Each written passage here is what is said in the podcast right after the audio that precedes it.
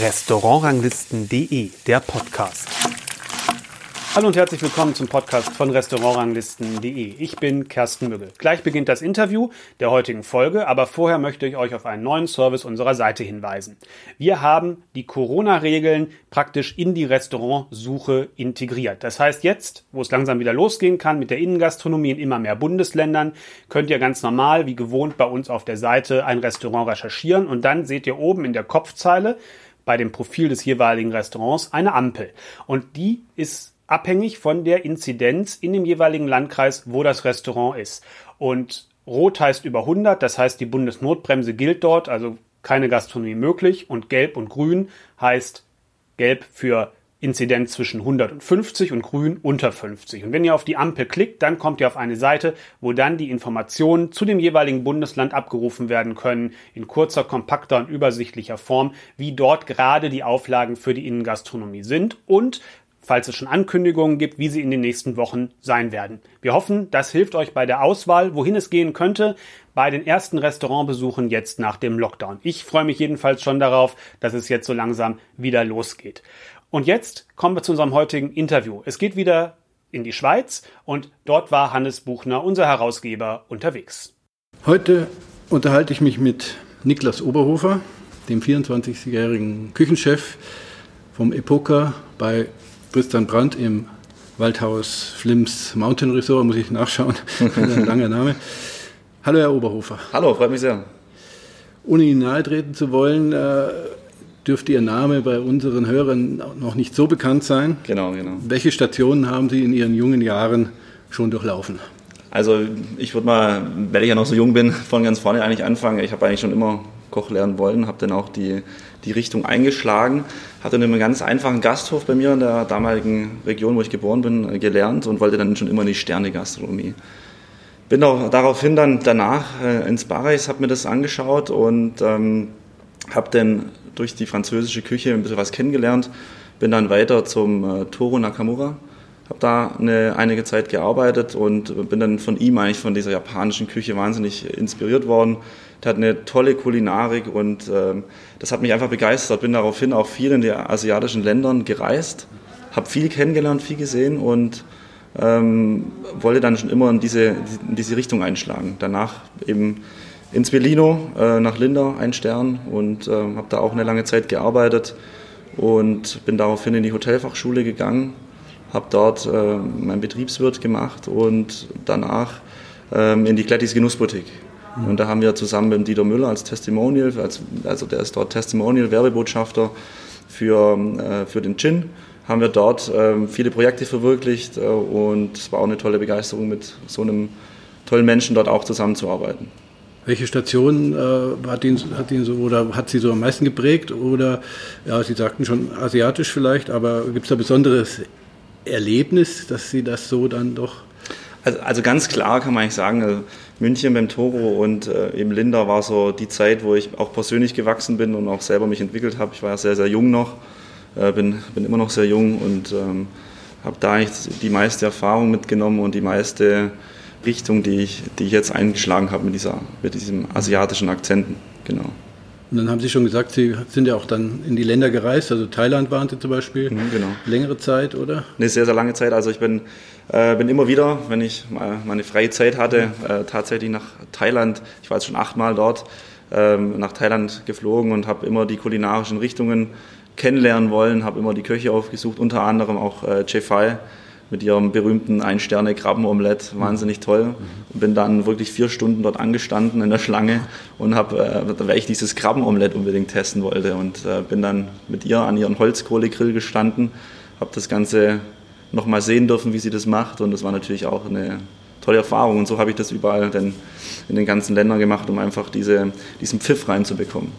Das ist Bangkok gewesen, nehme ich mal an, äh, genau. und so ein Food Market. Genau, also die, die, die Night Markets, die Food Markets sind ja das A und O, wie man dieses authentische Food-Style auch äh, mitnehmen kann. Und da kriegt man auch die Raffinesse, finde ich. Und diese, diese kleinen Akzente, man lernt wirklich nur von denen, die es auch, die ja wirklich nur das machen. Also ich bin wirklich nur hingegangen, äh, wer macht das, äh, das Partei und der macht auch nur das Partei. Mhm. Oder, oder auch diese klassischen Gerichte, wo man dort kennt, genau.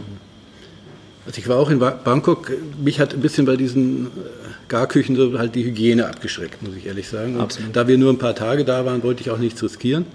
Wenn man natürlich länger da ist, gewöhnt man sich wahrscheinlich schon ein bisschen an diese Dinge.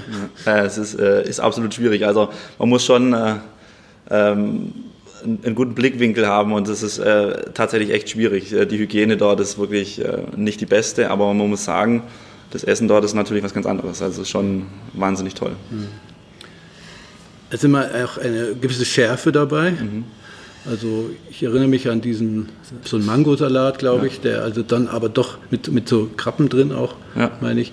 Ähm, mir fällt der Name jetzt nicht an, aber dann mit Chili doch ganz schön in die Schärfe ging. Ja, das ist immer in Thailand ganz äh, äh, wahnsinnig scharf. Also es gibt sogar Thais, die essen wirklich dann auch, äh, die, die nehmen die Chili und äh, beißen rein während dem Essen. Ist für mich nichts, ich bin nicht der Scharfe, ich mag eher so diese Ingwer-Schärfe. Mhm.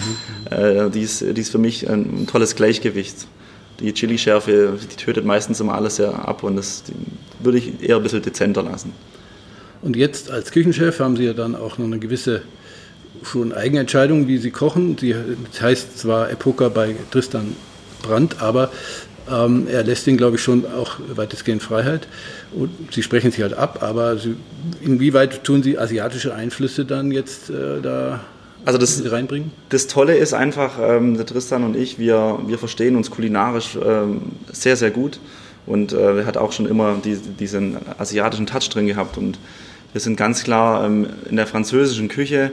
Äh, auf dieser Basis fangen wir an, ein Gericht zu kreieren mit den regionalen Produkten hier aus der Region, die wir, die wir reinbringen wollen, mit diesen äh, leichten asiatischen Einflüssen. Das gibt wirklich dann im Gericht oder auch im Menüverlauf gibt es dann so eine, eine, Finesse rein, wo man dann schon bei manchen Gerichten etwas provozieren kann, wo man wirklich den Gast auch ein Statement setzt, wow, äh, da passiert gerade was. Und dann überlegt man auch als Gast, äh, was soll denn da im Mund gerade passieren? Und das ist dann wahnsinnig interessant. Und diese kleinen Akzente, finde ich, macht es aus, dieses Gleichgewicht. Genau. Wie kam es äh, zu der Zusammenarbeit? Weil meines Erachtens haben Sie ja nie bei ihm gearbeitet. Genau, richtig. Also wir haben eigentlich nie kulinarisch zusammen gekocht. Wir, wir haben uns von Heidelberg kennengelernt. Ich war oft im 959, war ich selber mhm. ähm, schon essen. Im Opus war ich auch schon mal essen und ähm, ähm, habe mich eigentlich immer vorgestellt. Ich ähm, bin immer zum Tristan hin und ähm, habe immer Hallo gesagt, habe mit ihm kurz einen Smalltalk geredet und habe dann daraufhin, wo ich dann halt meine neue Stelle von Deutschland aus letztes Jahr gesucht habe, habe ich ihn auch angefragt und ähm, ob er was kennt, ob er eine Möglichkeit sieht. Und wir haben uns dann zusammengesessen und hat mir dann dieses Angebot gemacht. Und ähm, ich bin natürlich sehr begeistert darüber gewesen und bin, bin sehr froh, dass ich diese Möglichkeit bekomme und bin Tristan natürlich auch sehr, sehr dankbar darüber. Mhm. Sie sind ja nicht nur gelernter Koch, also Sie sind jetzt 24, glaube ja. ich, ja? und ähm, Sie sind auch staatlich geprüfter, geprüfter Diplom Hotelbetriebswirt. Das muss genau. ich jetzt auch nachlesen. Genau. Äh, da fiel mir auf bei der Recherche, dass Ihnen die Zahlen auch immer wichtig sind. Das ja. hört man von Köchen eher selten. Ja. Die sagen, ich will kreativ kochen und egal was es kostet, Hauptsache die Qualität stimmt so, mal überspitzt dargestellt. Ich interpretiere also der künstlerische Aspekt ist wichtig, aber Sie wollen halt auch immer noch, äh, dass es sich rechnet. Natürlich, und das gehört absolut dazu. Man, ähm, man kann nicht einfach ein äh, Gericht kreieren und dann wirklich äh, die Warenkosten dann aufs, äh, aufs Maximum hochholen. Das äh, ist meiner Meinung nach nicht effizient, sondern man kann auch äh, wirklich drüber schauen und richtig kalkulieren, was macht in dem Moment auch Sinn. Und das ist mir auch persönlich sehr, sehr wichtig, dass man die Zahlen auch im Kopf hat und auch gewisse Umsatzziele erreicht, die man sich vornimmt. Und äh, darum habe ich auch diesen Betriebswirt gemacht, um einfach auch nochmal dieses Wissen mitzunehmen. Aber ich finde auch nicht nur das, sondern äh, mir war es auch immer wichtig, ähm, jeden Posten in der Küche zu kennen und zu verstehen. Und ich habe immer, immer versucht, jeden Posten zu verstehen. Und auch nicht nur in der Küche, sondern auch draußen im Service. Darum habe ich auch in der Zeit, äh, wo ich dann auch wieder sehr viel Freizeit hatte, die Möglichkeit ergriffen, in einem Zwei-Sterne-Restaurant ein bisschen in den Service reinzuschnuppern. Und äh, da war ich bei Sven Wassmer in Bad Ragaz mhm. und ähm, habe die Möglichkeit bekommen, dort äh, drei Wochen reinzuschauen, mir das dann genauer anzuschauen und einfach nochmal diesen, diesen Service-Aspekt aufzusaugen. Mhm. Dass man wirklich auch breit gefächert versteht, das ganze Konstrukt der Gastronomie, an welchen Ecken und Kanten kann man denn noch anziehen, was kann man verbessern. Das ist immer, finde ich, wichtig, dass der Küchenchef das auch alles mitnimmt und versteht.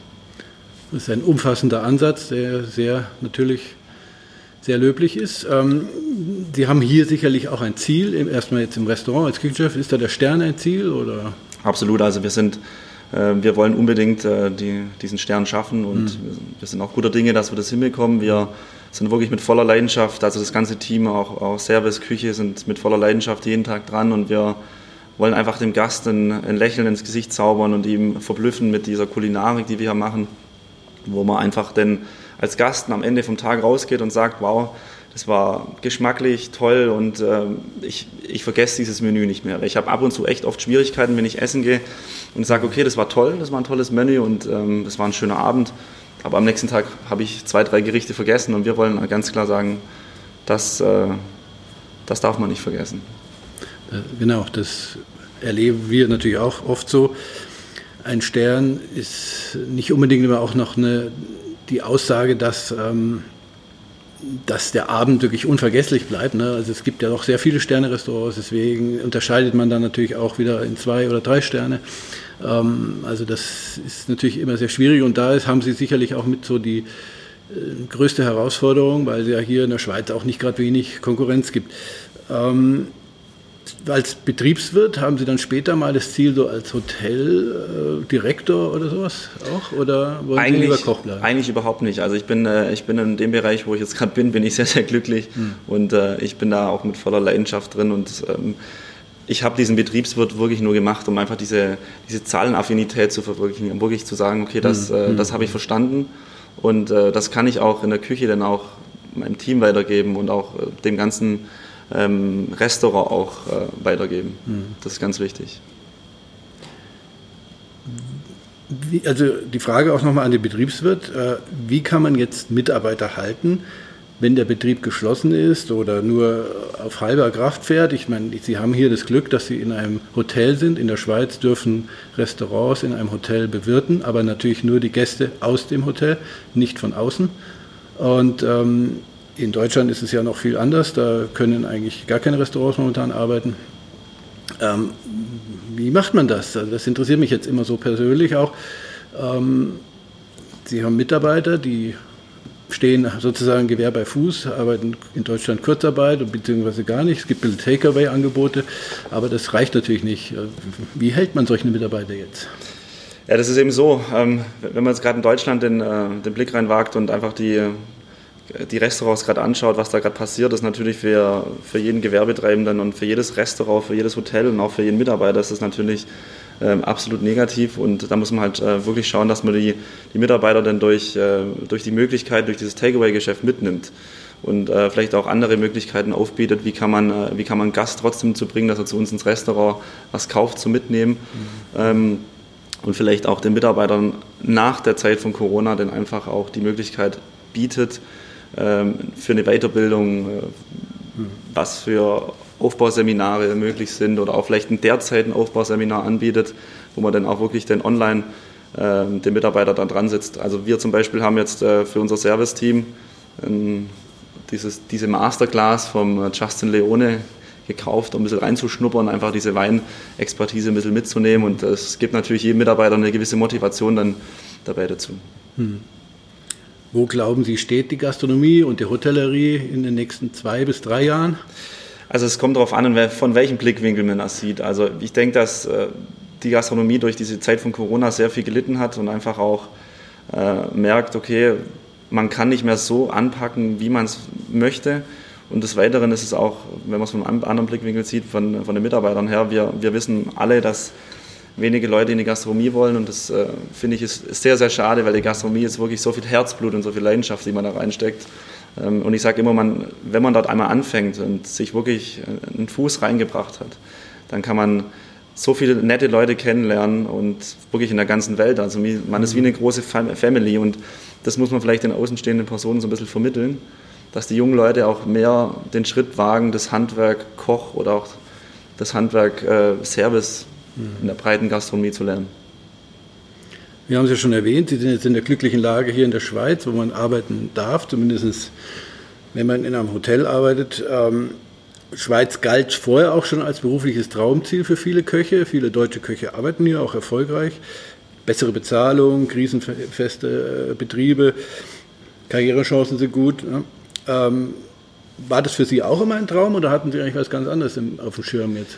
Also ich habe mich ähm, tatsächlich so ein bisschen abgeschreckt von der Schweiz. Ich bin, war eigentlich nie so der Fan, in die Schweiz zu gehen, weil das tatsächlich sehr, sehr landschaftlich, sage ich mal, ist und man ist wirklich dann ähm, ein bisschen abseits. Aber ich muss sagen, so im Nachhinein, wo ich jetzt hier schon jetzt vier Monate bin, es ist wirklich sehr schön. Also wir sind jetzt hier auf 1300 Meter Höhe und das äh, Flims ist ein wahnsinnig toller Platz. Man kann im Winter Skifahren, man hat die Berge direkt äh, vor der Haustür. Man kann im Sommer Mountainbiken und das ist wahnsinnig toll. Und auch die Möglichkeiten, die Perspektiven, was hier die, die Schweiz bietet, ist natürlich unfassbar, weil die, die Schweizer, die gehen natürlich auch sehr gern in die Hotels und äh, mhm. in die Restaurants und, und wollen natürlich auch äh, dort das Geld ausgeben und die, die kulinarischen Richtungen aufsaugen.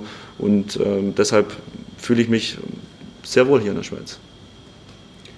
Jetzt sind ja so Ressorts, äh, Spa-Ressorts, große Hotels, Grand Hotels in der Schweiz auch schon häufiger. Was macht jetzt dieses Haus hier so Besonderes?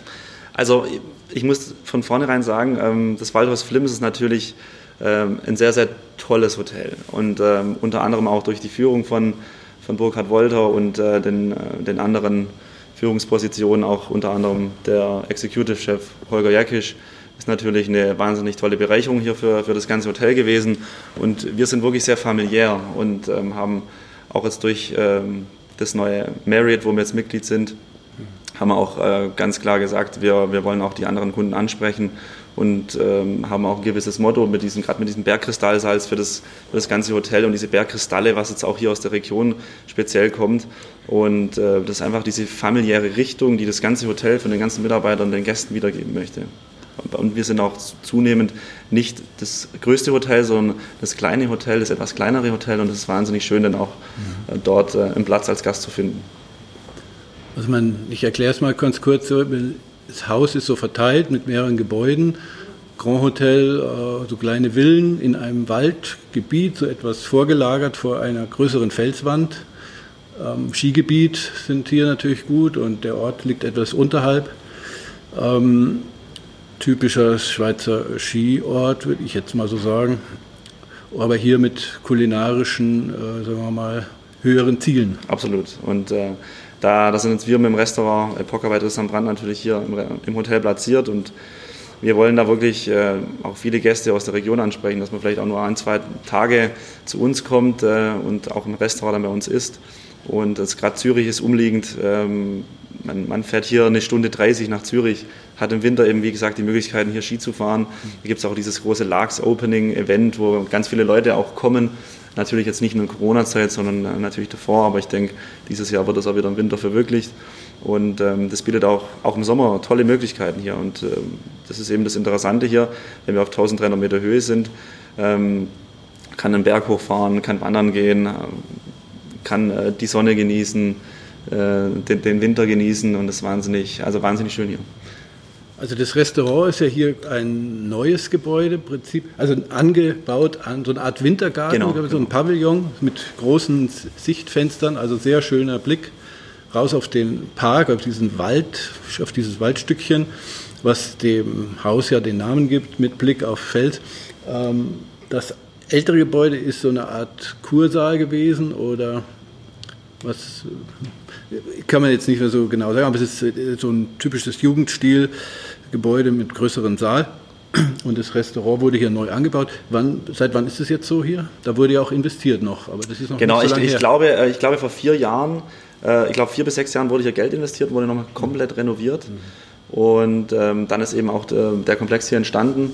Und äh, dort sind wir jetzt eben in dem Epoca-Restaurant und man sieht wirklich mit den riesen Glasfronten äh, der Tisch direkt davor und eben den Blick genau auf das Waldstückchen und die Berge. Und die Berge sind wirklich wahnsinnig toll. Und wenn das, der Himmel wie jetzt gerade noch blau ist und die Sonne scheint, ist natürlich noch schöner. Sehen Sie das auch von der Küche aus oder ist da alles dicht? Absolut. Und äh, das ist auch das, äh, das Schönste. Man kann wirklich einen kleinen Blick von der Küche rauswagen, wenn man im Pass, äh, wenn man im Pass steht, ähm, kann man rausschauen und äh, sieht dann auch den Blick auf die Berge, wenn man es probiert. Ja, kann ich nur jedem mal empfehlen, hierher zu kommen. Ähm, es ist wirklich ein interessantes äh, Haus, und wirklich eine tolle Lage, ein engagierter junger Koch und ich denke, da passiert was in den nächsten Monaten und Jahren. Vielen Dank fürs Gespräch. Vielen Dank, freue mich auch, danke und äh, ich freue mich natürlich auf jeden Gast, der vorbeikommen möchte und die kleine kulinarische Richtung bei uns kennenlernen möchte. Soweit das Interview. Vielen Dank fürs Zuhören, auch in dieser, der 50. Folge unseres Podcasts. Und das ist ein Moment, einmal Danke zu sagen an euch, die ihr so regelmäßig zuhört und so dauerhaft dabei seid, denn wir sehen wirklich, es werden von ganz, ganz vielen Leuten die Folgen von A bis Z durchgehört und das ist für uns eine wirkliche Bestätigung. Wir würden uns freuen, wenn ihr den Podcast weiterempfehlt und vor allem ihn abonniert, denn dann kommt in zwei Wochen ganz automatisch die nächste Folge. Und bis dahin sage ich Tschüss.